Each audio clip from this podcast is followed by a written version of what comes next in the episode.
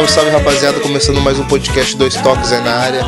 Hoje, dia 25 de junho de 2018, dia de grandes jogos pela Copa do Mundo e dia de um grande jogo da Espanha também. Espanha que empatou em 2 a 2 com o Marrocos né, pela, pela terceira rodada da Copa do Mundo. E a gente tem muitos assuntos para tratar. Entre eles, circulação de bola, como foram os movimentos da Espanha, o que, que a gente pode projetar com a Espanha avançando para a próxima fase. E hoje eu tô com meu parceiro Felipe e o Cláudio. Fala aí, Felipe, tudo beleza, mano? Salve, rapaziada. Boa noite, bom dia, boa tarde para quem estiver ouvindo. Vamos falar aí sobre a Espanha e o que eles apresentaram na fase de grupos e o que a gente pode prever aí pro mata-mata. Vamos, vamos lá. Show de bola. E aí, Cláudio, tudo tranquilo? Fala, boa noite. Como o Felipe falou, né? Boa noite, bom dia, boa tarde para quem estiver acompanhando. E é isso aí, vamos falar sobre sobre o desempenho da Espanha na fase de grupo. Vamos analisar os jogos, o, os defeitos, os pontos positivos e vamos ver, vamos prever o, o duelo contra a Rússia nas oitavas de final. Bora lá então.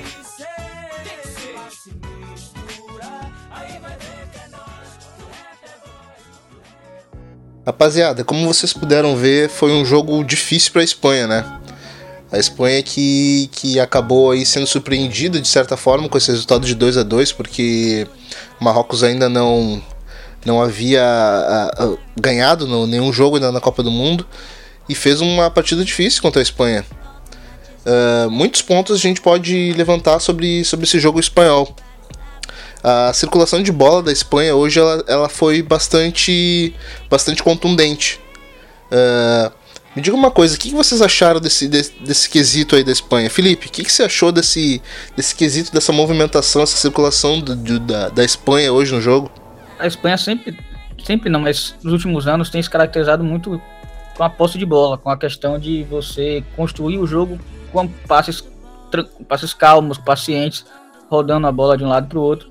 E nesse, nesse último ciclo, principalmente nessa Copa do Mundo, a Espanha tem mostrado muito essa característica de fazer passes, e, só que eles abandonaram um pouco a questão do jogo de posição mais estático e eles estão fazendo circulação de bola mais, mais rápida, com associações mais, mais frequentes e mais, é, digamos que, buscando mais o lado esquerdo, que você tem ali Isco, você tem Alba, você tem é, Iniesta, os três ali estão se associando muito forte, até Sérgio Ramos chega a, atuar quase como um segundo volante ali por, aquele, por aquele lado, a depender da situação de jogo. Tanto que se você pegar a estatística, nos três primeiros jogos, a, o jogo que a Espanha teve menos posse de bola foi contra o Portugal, que teve acho que 68%. E o jogo que teve mais foi contra o Irã, que teve absurdo 78% de, de posse de bola. Só que não chega a ser uma posse de bola estéreo. O, o, a Espanha tem conseguido finalizar e finalizar dentro da área. Nesses três jogos, também mais de 13, acho que o menor que teve foi 13 chutes a gol em um jogo todos com a quantidade alta de chute dentro da, dentro da área. Então não é aquela posse de bola estéreo que fica apenas rondando ali do lado de fora sem conseguir penetrar.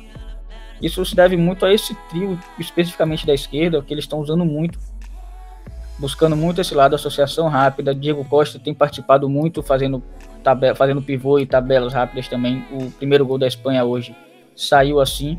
Iniesta tabela com isso, que, que dá para Diego Costa, que devolve rápido Iniesta, Iniesta vai na linha de fundo, toca para trás, gol de isco. Então isso tem sido uma característica muito forte da Espanha, porque eles conseguem não apenas construir com a bola, mas eles conseguem se defender com a bola também. A posse de bola vira um, um, uma arma defensiva nesse caso, porque se você tem a bola, você não pode ser atacado. Você, a bola está longe do seu gol, você não, você não corre risco. Show de bola. Cláudia, por aí mesmo, hoje a Espanha beirou a posse de 75% nesse jogo contra Marrocos. E ela também finalizou bem mais que o Marrocos a gol, finalizou quase três vezes mais que o Marrocos, mas em chutes a gol ela finalizou muito pouco. Ela finalizou duas, teve dois chutes efetivamente a mais do que o Marrocos a gol. É por aí mesmo essa circulação de bola da Espanha, ela, ela pode render frutos, inclusive avançando na, nas, nas próximas etapas da Copa? Hoje eu, eu tava curioso para ver o comportamento do Marrocos em campo, porque no primeiro e no segundo jogo o Marrocos adotou uma proposta mais propositiva, né? Propôs mais o jogo, teve mais a bola. E enfrentou dois adversários que rendem mais reagindo, que foi Irã e, Port e Portugal. Só que hoje, como todos sabem, a principal característica da Espanha é essa posse de bola e essa circulação de bola. Então, Marrocos adotou uma proposta mais reativa e, de novo, machucou a seleção espanhola em transições defensivas, transições ofensivas da seleção marroquina e defensivas da seleção espanhola, no caso. Só que sobre a posse de bola, a circulação de bola, diferente dos outros jogos, hoje eu achei uma posse de bola, uma circulação de bola, no caso, mais lenta. Eu senti, assim, falta de velocidade na, nos toques de bola, porque você sentia, sabe, uma, uma circulação de bola lenta. Mas esse é o caminho. A Espanha, como o Felipe bem disse, se, se, notabilizou, se caracterizou nos últimos anos por conta dessa circulação de bola. Rendeu duas euros, uma Copa do Mundo. A Espanha não vai mudar o estilo de jogar até pelos jogadores que tem. O lado forte ali com Ramos, Alba na ultrapassagem Isco e se associando é fortíssimo, é um dos lados mais fortes da Copa do Mundo, se você pegar para analisar nome por nome e desempenho por desempenho. Então creio que dificilmente a Espanha vai adotar outro estilo de jogo, mas hoje em especial eu achei essa circulação de bola mais lenta, porque Marrocos veio fechado e em determinados momentos a seleção espanhola precisava ser mais rápida, mais agressiva para achar os espaços e acabava circulando a bola de uma maneira mais lenta e Marrocos conseguia se fechar, assim ficava aquele, aquela troca de passes. Não era, não era sem objetivo, mas também não foi uma, uma troca de passe, uma circulação de bola mais agressiva, sabe? Marrocos acabou fechando o jogo com 17 faltas e com quase meio time amarelado. Essa circulação de bola, Felipe, ali pelo lado esquerdo, com Jordi Alba, com o Isco caindo ali pelo lado e com Iniesta. Uh, esse jogo da Espanha ele vai funcionar sempre por esse lado esquerdo. Esse lado esquerdo, é, é, ele, o time da Espanha ele, ele, parece um pouco com o Brasil nessa questão de ser um pouco torto pro lado esquerdo. Eu acho que é até natural quando você tem jogadores desse calibre, né, se associando para um lado do campo. O Brasil mesmo faz muito isso com o lado esquerdo, até porque para mim tem o lado esquerdo mais forte da Copa. Se você juntar ali Marcelo, Coutinho, Neymar, quando os três clicam e conseguem desempenhar o que sabem, acho que dificilmente você vai conseguir um, um lado mais forte do que esse. Mas, voltando à Espanha, acho que é natural que você busque isso, até pelo alto nível que estão apresentando na Copa, tanto isso quanto Iniesta, o próprio Alba tem participado muito. Mas Isco está numa fase espetacular, fazendo o que quer praticamente no jogo. Iniesta bem demais, como se tivesse 25 anos, enquanto ainda aguenta correr, né? Mas nem sempre ele aguenta os 90 minutos. Mas eu acho que ainda assim a Espanha tem condições de buscar também o lado direito. Você tem Silva, você tem o próprio Thiago, você tem Carvajal, que é um bom lateral no apoio. Então acho que não precisa ser só por ali, mas acho natural você buscar mais aquele lado pela qualidade dos jogadores que, que você tem. Você tem Iniesta e numa fase excepcional, um negócio realmente assustador quando eles jogam bem como foi ali logo depois de sofrer o primeiro gol hoje. Eles tiveram ali 15, 20 minutos que foram espetaculares, inclusive fazendo o primeiro gol. E aí eu acredito que vai sim ser uma tendência da Espanha, principalmente no mata-mata, buscar esse tipo de jogada, esse lado do, campo especificamente. Até porque você tem naquele lado também ainda o Sérgio Ramos, que é um zagueiro tecnicamente bom, que consegue manter a circulação de bola, consegue ter o passe longo. E nós vimos no jogo do Irã, principalmente, hoje, inclusive, vimos ele avançar e atuar basicamente do lado de Busquets. Quase como um segundo volante, enquanto Piquet fica mais recuado. Mas eu acho que é por aí. Espanha confia demais no seu toque de bola, né, gente? Hoje a gente acabou vendo uma Espanha que em alguns momentos abdicou até do homem de referência, né, Cláudio, ali na frente. O Diego Costa, que vinha de dois jogos muito bons, acabou hoje passando em branco a Espanha em alguns momentos acabou abdicando dessa referência. É possível jogar sem uma referência ali na frente, sem um, um, cara que vai chamar o jogo como um pivô realmente ali, Cláudio? Sim, é possível, mas acredito que a Espanha não, não vai jogar assim, porque se formos reparar, essa Copa está sendo a Copa do 9 pivô, né? Do 9 que faz a parede. Você tem um adversário da, da Rússia, da Espanha mesmo. Nas oitavas, você tem a Rússia com Dzuba fazendo pivô, você tem o Giroud Então, é a Copa, o Titiarito fazendo pivô no gol contra a Alemanha, o Titiarito foi, foi brutal fazendo pivô. Pois é, contra aquilo que era muito previsto no início, né? Era muito previsto que os falsos nove uh, teriam uma, uma maior mobilidade, uma maior representatividade na Copa do Mundo e não é o que está se, não é o que tá se desenhando. Os, os velhos camisa 9 estão tão com, tão com tudo na Copa. Tocou num ponto interessante. Se a Copa fosse do falso 9, Iago Aspas e Rodrigo seriam, assim, os principais candidatos pela vaga, né? Por essa vaga no, ali no, no, ataque da seleção espanhola. Mas Diego, eu, particularmente, esperava que o Diego Costa fosse banco, o Rodrigo iniciasse, porque o Rodrigo oferece a profundidade necessária à seleção espanhola. Ele consegue se desmarcar muito bem para receber o passe em condições de finalizar. Algo que o Diego Costa não tem muito. O Diego Costa é mais um 9 pivô, que oferece apoios, que oferece jogo direto. Como foi nesses três jogos, como o Felipe bem disse, o primeiro gol da Espanha hoje saiu num, num pivô maravilhoso do Diego Costa, numa tabela, uma circulação de bola linda pelo, pelo lado esquerdo até a finalização do Isco. Mas é possível sim, momentos como hoje, que você tem que explorar mais o espaço entre linhas, que você entre com aspas, que você coloque o aspas para jogar. Você tem o próprio Rodrigo que no Valência, ele, tam, ele pode jogar oferecendo essa profundidade, esses desmarques, e também, como também pode jogar entre linhas, quando joga junto com o Zaza, que o Zaza é esse 9 que oferece o, o apoio pro Rodrigo vir entre linhas jogar, entendeu? Creio que é possível sim, mas acho que não será a tendência especialmente. E o Diego Costa também, ele traz uma outra possibilidade, que é, por exemplo, o gol que ele faz, o primeiro gol que ele faz contra Portugal, ele briga no meio dos zagueiros, ganha de praticamente dois zagueiros e consegue finalizar, que é algo que a Espanha não tem muito como característica, mas que é uma arma a mais a ser utilizada no, caso, numa situação como essa, numa situação como essa. Eu acho até que se, se Lopetegui tivesse continuado no cargo, talvez Rodrigo começasse a Copa. Mas não foi isso que aconteceu. O Diego Costa entrou quentíssimo, fazendo gol atrás de gol.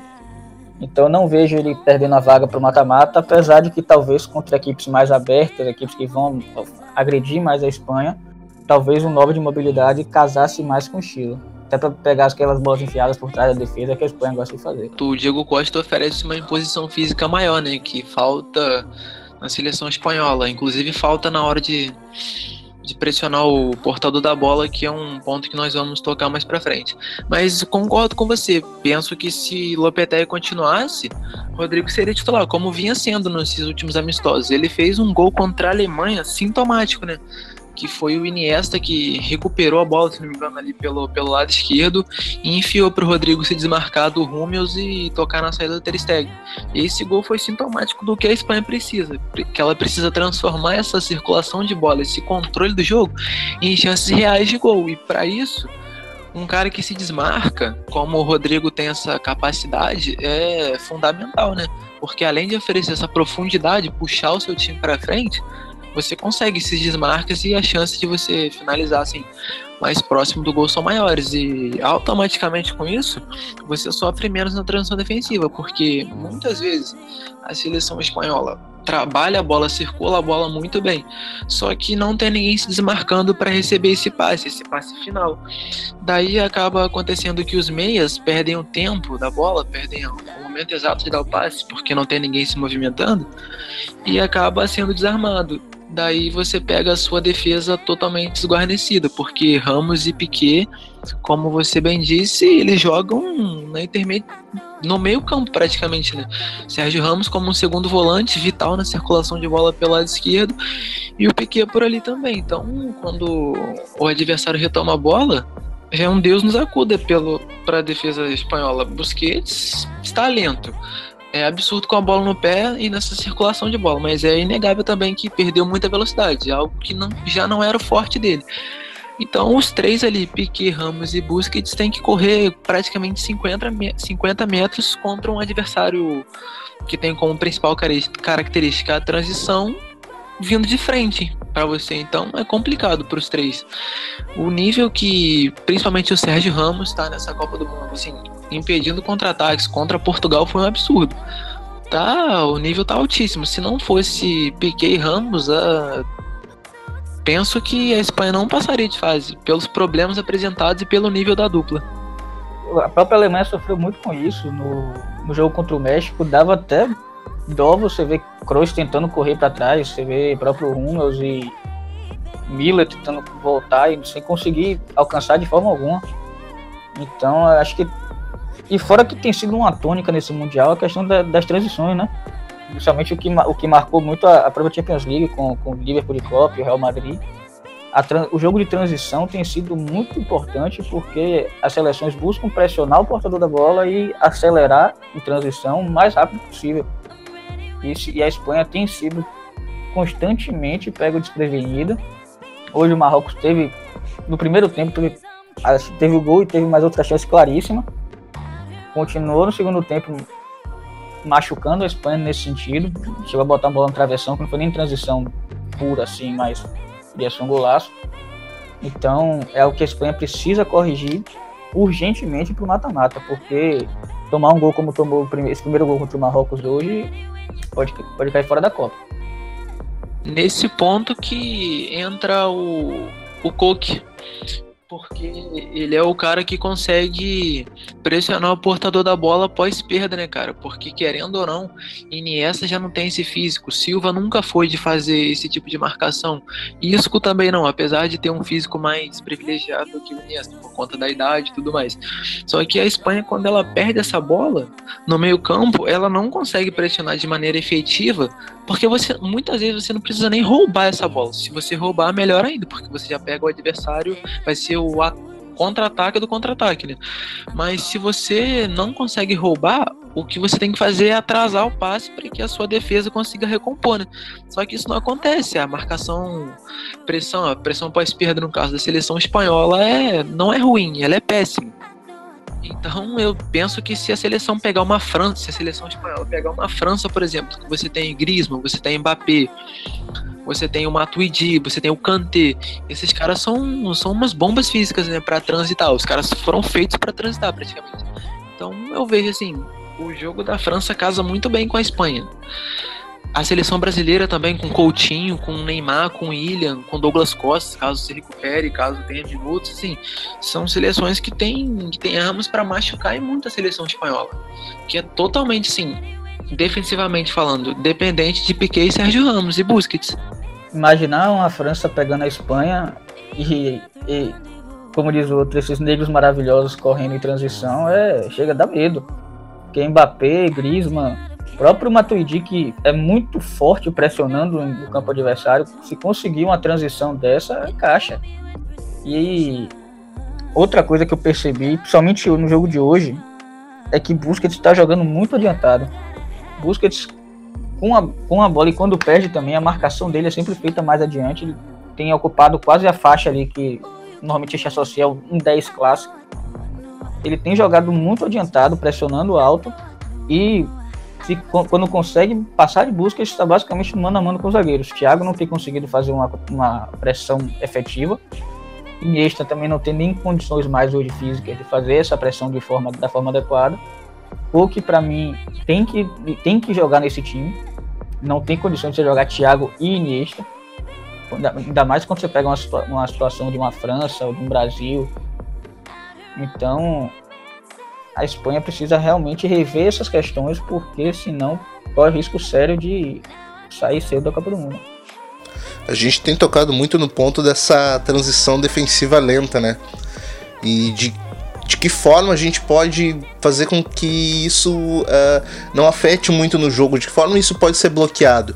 Porque a gente tem visto times que estão usando e abusando do contra-ataque super rápido. A gente viu um México avassalador contra, contra uma linha também defensiva muito lenta que era da Alemanha com o Busquets uh, ficando exposto da forma que, que tá se mostrando na Copa do Mundo, de que forma que a gente pode bloquear, de que forma que a gente pode uh, não deixar tão exposto assim a aquele homem que fica ali, o homem da segurança, para os contra-ataques. Tem uma hora que o mano a mano, os zagueiros não vão levar sempre a melhor, né? Sim, é, é inevitável que o seu zagueiro não fique no mano a mano com, com o atacante em determinado momento da partida, só que os adversários da Espanha ficam muito, toda hora, toda hora no mano a mano com Piquet e Sérgio Ramos. Então, se não fosse o nível absurdo desses dois, como eu falei, penso que a Espanha já teria sido eliminada, porque, né? Muitas chances. Mas sobre essa transição, cara, como fazer para melhorar, é o que a gente acabou de falar. Penso que Coque e Saul, que Saul é um meio-campo, meio campista muito físico e muito técnico. A seleção com ele não perderia muito na circulação de bola e ganharia muito nessa posição física no meio, para você pressionar após perda, para você adiantar a marcação e pressionar no campo rival. Saul e Coke acrescentariam muito nesse, nesse quesito e não deixariam. Eu sou um que gostaria, eu sou um que gostaria de que Saul tivesse mais minutos em campo também nessa Espanha. E merece muito pela, pela necessidade da seleção. E, e Saul é muito talentoso, além de ser muito físico, ele é muito técnico. E além dessa, dessas duas alterações que podem ser feitas, é o que a gente acabou de falar, né? Melhorar essa, essa pressão pós-perda, porque se você perde a bola e você não exerce a pressão no portador da bola, no cara que roubou sua bola ou no cara que vai ligar o contra-ataque, você, querendo ou não, porque a Espanha, como a gente sabe, joga muito adiantada. É, Ramos e Piquet jogam na linha do meio campo e Busquets mais à frente ainda. Então, querendo ou não, se você perder essa bola e não marcar pressão, não impedir que o passe saia limpo para os para os pontas ou para o centroavante fazer o, o, pivô e acionar os pontas, os laterais passando, você vai sofrer na, na transição defensiva. Isso é, é básico. Você assim, é, você não precisa assim prever nada para saber que isso vai acontecer. É do futebol, isso vai acontecer. Então teria que melhorar essa pressão pós-perda e, ao meu ver, você colocar um dos, um dos dois do, do Atlético de Madrid, que é Saúl ou que pelas alterações que Erro vem fazendo na, nessa Copa do Mundo, penso que Cook está mais, tá mais próximo dessa vaga. Além disso, algo que nesse jogo de hoje se mostrou e no jogo passado contra o Irã principalmente, é a questão da concentração dos jogadores de defesa. Você vê, o primeiro gol de Marrocos hoje foi uma atrapalhada de, de Sérgio Ramos, de Iniesta, principalmente Sérgio Ramos, que não costuma fazer esse tipo de coisa. No, no próprio primeiro tempo, teve outra situação cara a cara do Marrocos, que vem de lateral, que o atacante estava em, em, em, situação de impedimento atrás dos zagueiros, quando um lateral rápido não tem impedimento, saiu na cara do gol. Então, existem. Se, se, eu tenho percebido situações em que a concentração dos defensores não está da forma que deveria, da forma que costuma estar. No jogo do Irã, Piquet cometeu algumas falhas, cometeu alguns lapsos de concentração, deu chances ao Irã, e como o Claudio falou, a Espanha precisa acertar essa, essa pressão pós-perda, que normalmente é uma característica importante dessa seleção. E você pegar no, no, nas grandes conquistas dela, ela fazia isso de forma muito bem feita. Até porque tinha chave que era muito bom nesse sentido. E aí você precisa dessa imposição física que o Thiago não te dá e que Coque ou Saul, por exemplo, te dão. E você precisa que a seleção atue de forma mais conjunta para praticar essa pressão pós-perda. Só que sem Lopetegui, com erro que não é exatamente um técnico, de, apesar de já ter treinado mais sua, situação, mais sua situação de uma equipe de Série B, que não teve nenhum grande destaque. Então me pergunto até que ponto o erro é capaz, ou os próprios jogadores são capazes de corrigir esse ponto para ontem, né? Pra, pra já pro mata-mata. Thiago era um cara que era para fazer o jogo sujo naquele meio campo, né? A gente andou colocando isso no, nas nossas conversas no, no grupo e mas isso não tá acontecendo, né, Cláudio? Não tá indo bem por aí esse desenho que o que o Hierro gostaria que esse desenho que o Hierro gostaria que fosse que tivesse um Thiago com mais iniciativa de marcação. O Thiago é um jogador que, que consegue dar o combate, consegue até cercar, mas ele não dá conta sozinho, né? Sim, Thiago, é... falando sobre o talento dele, é incrível, né? Absurdamente talentoso. Ao meu ver, ele é um dos jogadores mais, assim, mais bonitos de se ver jogar. Condução, o jeito que ele passa a bola é absurdo. Só que no que a Espanha mais pede hoje, porque a circulação de bola, como falamos, é maravilhosa, com ou sem o Thiago. O maior desafio dessa Espanha, como o Felipe eu acabo de dizer, é conseguir exercer essa pressão pós-perda. E o Thiago não é esse jogador é absurdamente talentoso, só que ele não vai ser esse jogador, não vai ser o jogador que, que pressiona em campo rival. Ele tem um bom tempo de bola no mano a mano, ele não é driblado facilmente, porque ele é um jogador inteligente, sabe marcar. Só que ele não é esse jogador de combate, de pressionar em campo rival, de recuperar a bola. Isso quem te oferece é Saul e Coque, que são Saul principalmente muito pouco usado nessa, nessa Copa do Mundo. E são os caras que vão te oferecer isso. Não adianta você assim, esperar e que o Thiago te dê isso. Ele vai te dar outras coisas, que é mais qualidade na, na saída de bola, na circulação de bola, coisa que Coque e Saul também te dão. Por isso que eu não estou entendendo essa pouca utilização dos dois, porque a circulação de bola não cai tanto com eles em campo. Pelo contrário, eles são absurdamente técnicos e eles te oferecem algo que você tá necessitando, cara. Então é meio que assim. Não consigo entender por que os dois não são utilizados. Especialmente Saul, que tem pouquíssimos minutos nessa Copa do Mundo. Se eu não me engano, ele nem entrou, né? Então. É... Não, ele ainda não entrou de fato. Eu penso que Erro ainda enxerga a, a, a figura do Saul como substituto do Busquets, única e exclusivamente para isso embora o Saul possa fazer mais de uma função no meio-campo, é um jogador de perna esquerda com muita qualidade e que deveria ter mais minutos nessa Copa. Infelizmente, quem perde é a própria Espanha. É verdade, Felipe? Falta um Kanté ou um Modric nessa, nessa, nesse meio-campo da Espanha, né? Um cara que. Somente Kanté, que tem um pulmão absurdo, uma capacidade de cobrir praticamente cada pedaço de grama do campo. E eu gostaria mais de ver Saul sim jogar nem que fosse a, depender junto com com com busca de Iniesta ou até no a depender da situação de, de vantagem da Espanha, isso não é muito bem a, o estilo de jogo da Espanha fechar a casinha tanto assim, mas é um jogador que me, que me agrada. Gostaria de ver ter mais minutos nessa Copa. Mas a minha grande meu grande ponto de interrogação com a Espanha é essa questão que eu, que eu mencionei de até que ponto e erro os jogadores são capazes de corrigir isso com, com um navio andando. É algo que a Espanha precisa resolver e que, sinceramente, eu não consigo ver isso acontecer de forma satisfatória. E esse problema da transição defensiva da Espanha não surgiu com o erro, né? É um problema que vem acontecendo com o Lopetegui. E é um problema, assim, chave, né, cara? Porque como a gente disse, a tendência é que a partir da, das oitavas para frente você pegue seleções mais fortes do que você pegou na fase de grupo. E olha que essas seleções na fase de grupo conseguiram magoar, machucar a seleção espanhola nesse, nesse ponto fraco da seleção.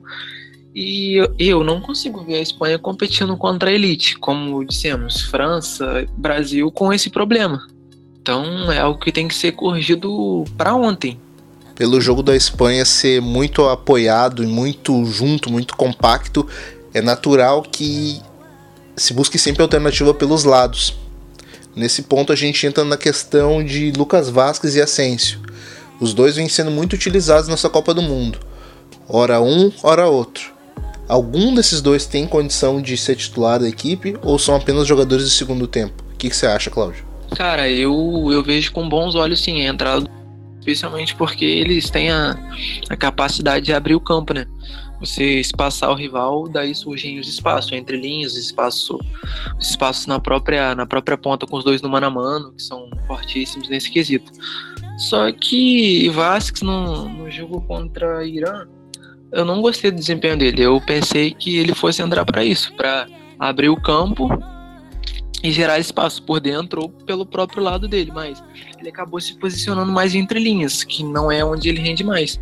Nesse, se for para entrar e jogar entre linhas, por mais que seja um pouco mais aberto do que no centro, o Iago Aspas é espetacular ali, né? Ele é um dos melhores jogadores que atuam entre linhas na Europa. Ele essa temporada que ele fez agora pelo Celta foi absurda. Ele foi o sistema ofensivo do clube espanhol por si só, né? Então, entre linhas, o Iago Aspas tem que jogar. Se for a alternativa for entre linhas, Iago Aspas tem que ser o titular. Mas eu me agrada assim essa essa possibilidade de ter as de, de ter Asensio e Lucas Vasquez abertos para poder abrir o adversário. Eu ainda não abriria a mão de Davi Silva. Acho que Silva ali pelo lado, ele e Isco tem feito um papel absurdo jogaram muito bem. E eu acho que Vasquez e Ascenso seria algo mais situacional, seria numa situação de precisar impor velocidade, numa situação de vantagem no placar, ou até de desvantagem, você precisar acelerar mais o jogo, você precisar abrir mais o campo. Então, eu não sei se eu mexeria nesses dois da ponta, nesses dois média pontas, o Isco e Davi Silva, mas Claudio falou muito bem, se for para jogar entre linhas, para mim não tem condição de ser Vasquez nem Ascenso. Tem, você tem Cláudio Davi Silva que faz isso muito bem, você tem Iago Aspas. Então a Espanha tem outras alternativas que seriam um desperdício você acabar usando um desses dois. Apesar de eu gostar muito de Asensio, eu ainda vejo ele hoje nesse Mundial, com esse time da Espanha, sendo mais um jogador situacional de segundo tempo, mais nessa situação. Perfeito, né? Seria. seria E eu teria que fazer como fez Zidane nessa temporada. Vasquez e Asensio para transitar, né? No momento que o jogo tá mais corrido e tal. Daí é espetacular você ter os do... um dos dois ou os dois no banco, porque parece que ambos foram feitos para transitar, especialmente o Vasquez, que tem um contra um fortíssimo, é muito voluntarioso na recomposição defensiva, pode até ajudar nesse, nessa pressão pós-perda, porque ele é muito rápido, muito. Como eu posso dizer, ele é muito operário, né? Assim, se doa muito pela equipe. E eu concordo. Pode jogar até na aula, inclusive, né? Exato, tem, tem possibilidade de jogar na lateral direita ponta.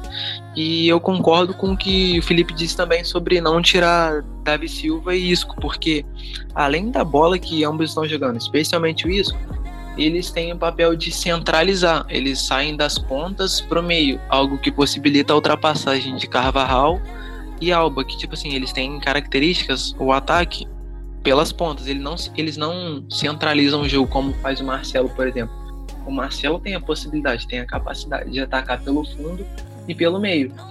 O Alba, ele tem essa capacidade, ele é associativo, só que ele rende atacando o fundo, indo para o fundo e cruzando para trás ou para o Diego Costa. O Carvajal, a mesma coisa, tem qualidade para se associar pelo meio, mas ele rende muito mais indo ao fundo. Você tendo o Lucas Vasquez por ali, o Vasquez não é de centralizar, a jogada dele é o fundo. Então, meio que entre aspas, não seriam compatíveis, porque um teria que centralizar para o lateral passar. E o Silva, além da bola que está jogando, ele faz muito bem isso, né? De centralizar, ir para o meio participar da circulação de bola e gerar espaço para que o lateral direito ataque. O mesmo acontece com isso do outro lado funcionaria como um complemento, né? Parecido com, com o que acontece no Brasil, quando o William espeta pela ponta e vem o lateral por dentro, ou vice-versa. O William fazendo isso por dentro, esperando a passagem do lateral, que na época era Dani Alves, mas agora com a lesão do Danilo acabou caindo no colo do Fagner. Né? E fora, como você falou, a, a característica operar, mais operária de, de Vasquez e, e quanto ele se o time, você tem com a Ascenso uma capacidade de decisão muito grande para alguém da idade dele. Asensio está acostumado a entrar e decidir jogo no Real Madrid à torta direita. Ele entra, ele não se expõe do jogo, não sente pressão, cai para cima, finaliza. Então pode ser uma arma para virar jogos mesmo, situação de estar tá perdendo, de estar tá precisando ganhar dos meios finais. É um jogador importantíssimo de se ter no banco. Esse menino tem um mental muito preparado, né? Absurda a força mental desse menino. A resiliência mesmo. A hierarquia que ele possui aos 20 anos de idade o absurdo mesmo, né, cara? Absurdo. Já decidiu os jogos contra o Barcelona no jogo de estreia dele em competições europeias. Foi na Supercopa da Espanha, se eu não me engano, foi em 2016. Ele entrou e meteu aquela bola na gaveta. Foi em Kiev, se eu não me engano, essa final contra o Sevilha. Já decidiu jogos contra o, ba o Bayern de Munique. Quando ele não decidiu com gols, ele conseguiu mudar a cara da partida. Então, contra Contra o PSG, ele deu o passe pro Marcelo, se não me engano, ou o Vasco, chegar ao fundo e cruzar pro Cristiano lá em Paris. Então, o poder de decisão que ele tem é absurdo. Ele não sente o jogo. Absurdo isso. O moleque tem gol em final de Champions. Sim, ele não se furta de chutar. Ele, ele não, não tem medo disso. Abriu, ele cai para cima e bate. Ele tem esse corte da esquerda para a direita muito forte, entrada da área. É um, vai ter muito futuro esse menino. Aliás, eu, eu gostaria de vê-lo na ponta direita, justamente por ter essa diagonal absurda. Porque ele corta para o meio e bate. No Madrid, ele foi mais utilizado e correspondeu muito bem, claro, pela esquerda, indo mais ao fundo. Ele perdeu essa diagonal e o chute, porque ele não bate tão bem com a esquerda como com a direita, né? Então eu gostaria de ver ele mais, assim, centralizando mais faz, jogando mais aberto pela direita, mas não com aquela missão de ir ao fundo e cruzar com a perna direita, não.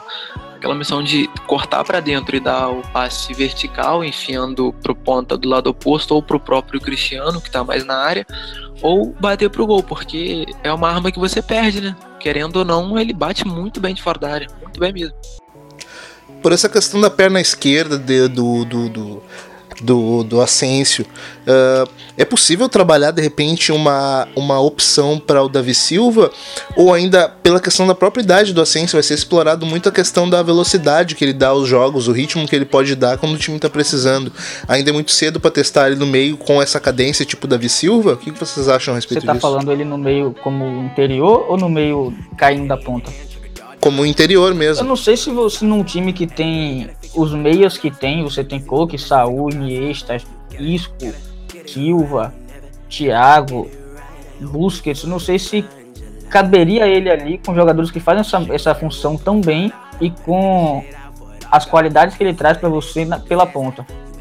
Eu acho que seria quase que um desperdício mesmo quando você tem essa característica tão forte dele que você pode utilizar para decidir jogos, quando ele joga mais aberto, e você ter esse calibre de jogadores tanto titulares como no banco, pelo meio. Ele pode ter características para jogar por ali. Ele é muito técnico, tem facilidade para se associar, mas ele, pelo que mostrou, entrando no decorrer dos jogos ou como titular, ele é muito agressivo, né? Ele sempre busca acelerar o jogo. E para você ser interior, especialmente da Espanha, que é um time que circula muito bem a bola, você tem que saber a hora certa de cadenciar, de pausar o jogo, a hora certa de acelerar, como faz o Isco, por exemplo saindo da esquerda para o centro, como faz o Iniesta, que é um joga um pouco mais recuado, como faz o Silva, como faz o Thiago quando é titular, quando faz o Cook.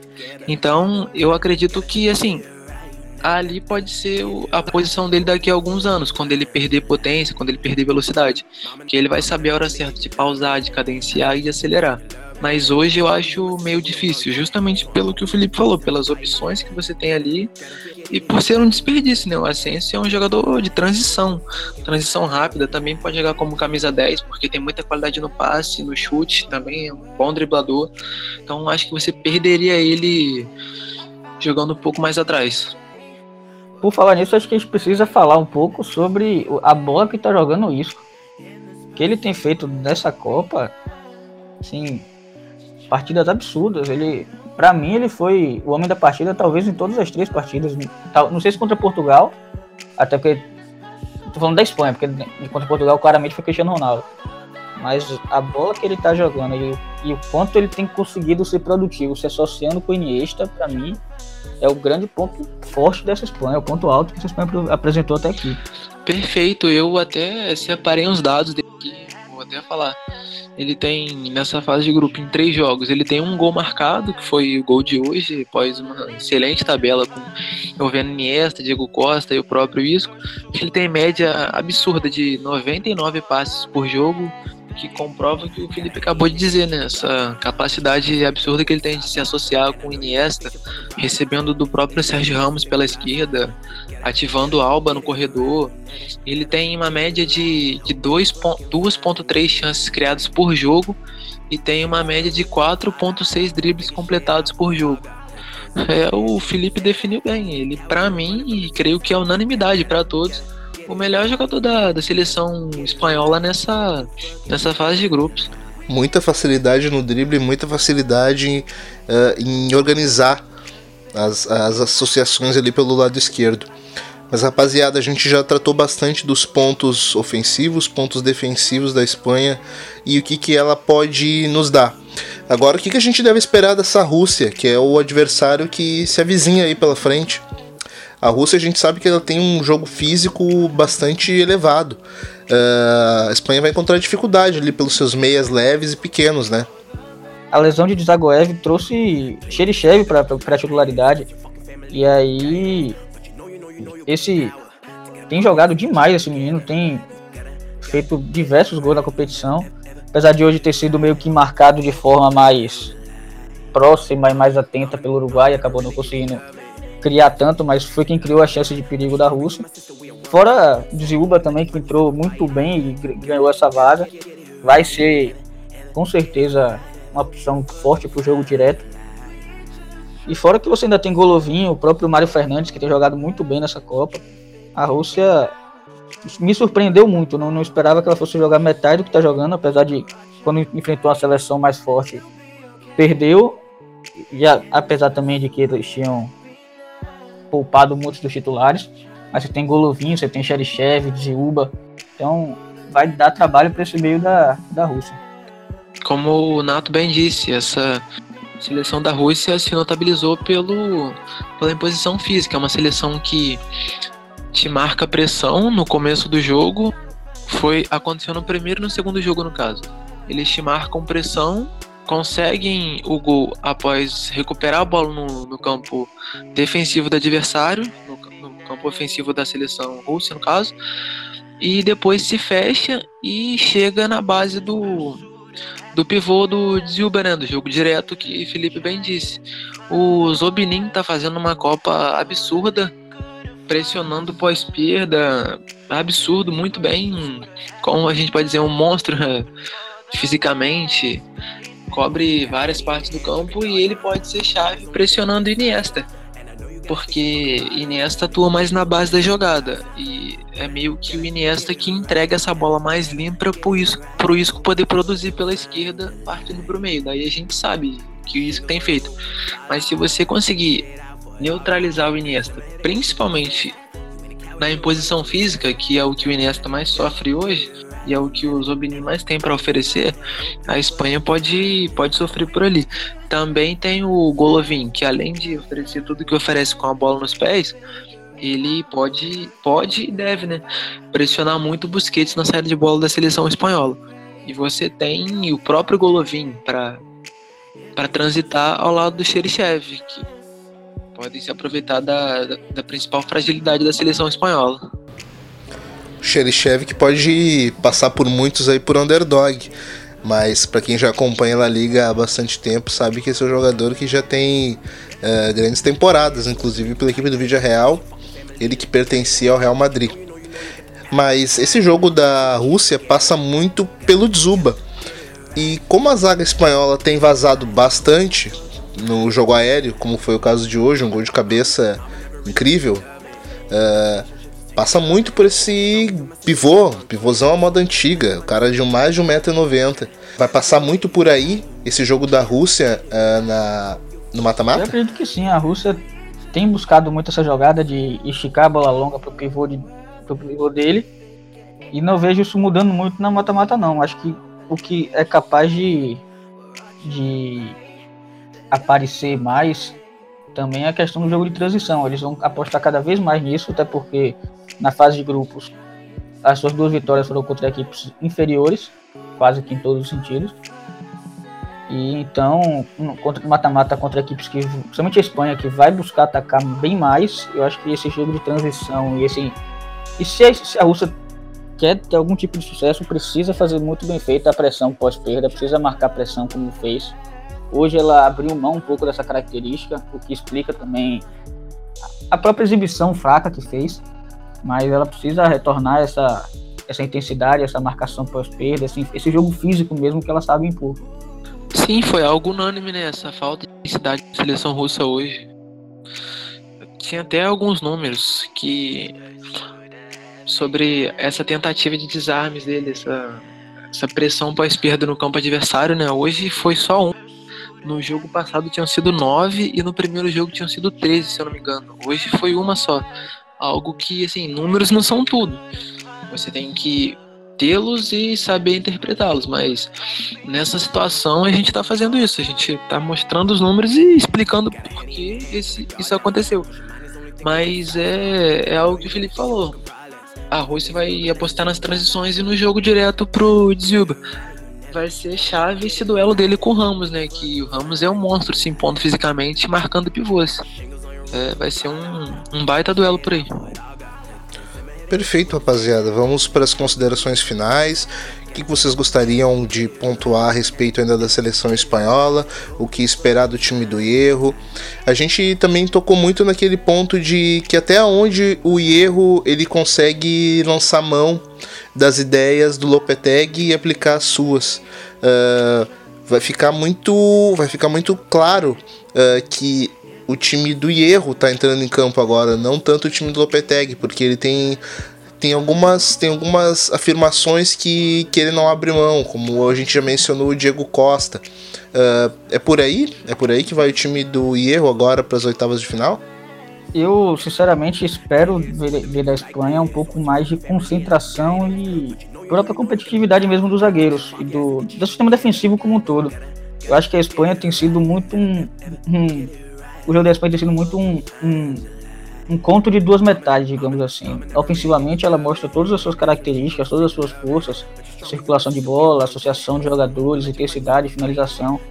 Mas também defensivamente ela mostra todas as suas fraquezas, a, a lentidão dos seus jogadores de defesa, a falta de pressão da bola, principalmente dos meias mais leves então a Espanha precisa encontrar algum tipo de equilíbrio aí, por mais que nós, nós saibamos que futebol é cobertor curto, que você para jogar como a Espanha joga, de, com, a, com a presença que tem no campo ofensivo, com o, com, su, com o sufoco do adversário, aumentando a altura de suas linhas a esse ponto, você também deixa muito espaço atrás, você, que a Espanha não tem conseguido lidar bem. Então você precisa ter um certo tipo de equilíbrio, até porque, como o próprio Real Madrid mostrou nos últimos anos, mata-mata, você não pode errar, você tem que ter sua força mental lá em cima, concentração o tempo inteiro, e você tem que controlar riscos. Muito mais do que você massacrar o adversário, que você ter, você merecer ganhar, digamos assim, mas você precisa saber ganhar, você precisa saber terminar o trabalho e não apenas chegar até perto da linha de, de, chegada e morrer na praia. Então, rapaziada, esse foi mais um podcast Dois Toques. Eu gostaria de agradecer a você que nos ouviu até aqui. Siga-nos nas redes sociais, no AmplitudeFC no Twitter. Gostaria de dar uma boa noite ao meu parceiro Felipe. Boa noite, Felipe. Passa seu Twitter aí. Boa noite, galera. Obrigado por, por escutar a gente e vamos seguir falando de futebol. Se quiserem, sigam, me sigam no arroba Felipe Velame no Twitter. Fala, Cláudio. Fala, rapaziada. Obrigado por, por nos ouvir até o final. Foi um bate-papo muito, muito proveitoso. Vamos, vamos ver o que, o que vai acontecer nesse duelo entre, entre Espanha e Rússia pelas oitavas de final. E meu Twitter é Claudio G Perei 4. Se quiserem seguir lá, Abraço. Então tamo junto, pessoal. Valeu.